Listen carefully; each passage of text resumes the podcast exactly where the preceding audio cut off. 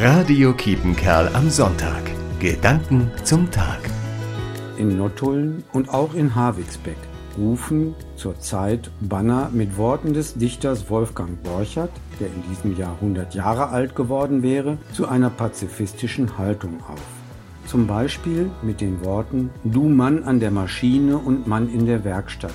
Wenn sie dir morgen befehlen, du sollst keine Wasserrohre und keine Kochtöpfe mehr machen, sondern Stahlhelme und Maschinengewehre, dann gibt es nur eins, sag Nein. Wie soll das gehen in einer Welt, die nicht aufhören kann, mit Drohgewerden und Gewalt aufeinander zuzugehen?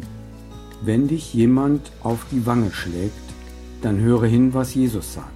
Halte ihm auch die andere hin und liebe deine Feinde. Das ist eine mutige Einladung, Sicherheit neu zu denken. Den Mut dazu wünscht Ihnen Diakon Jürgen Saget. Radio Kiepenkerl am Sonntag. Gedanken zum Tag.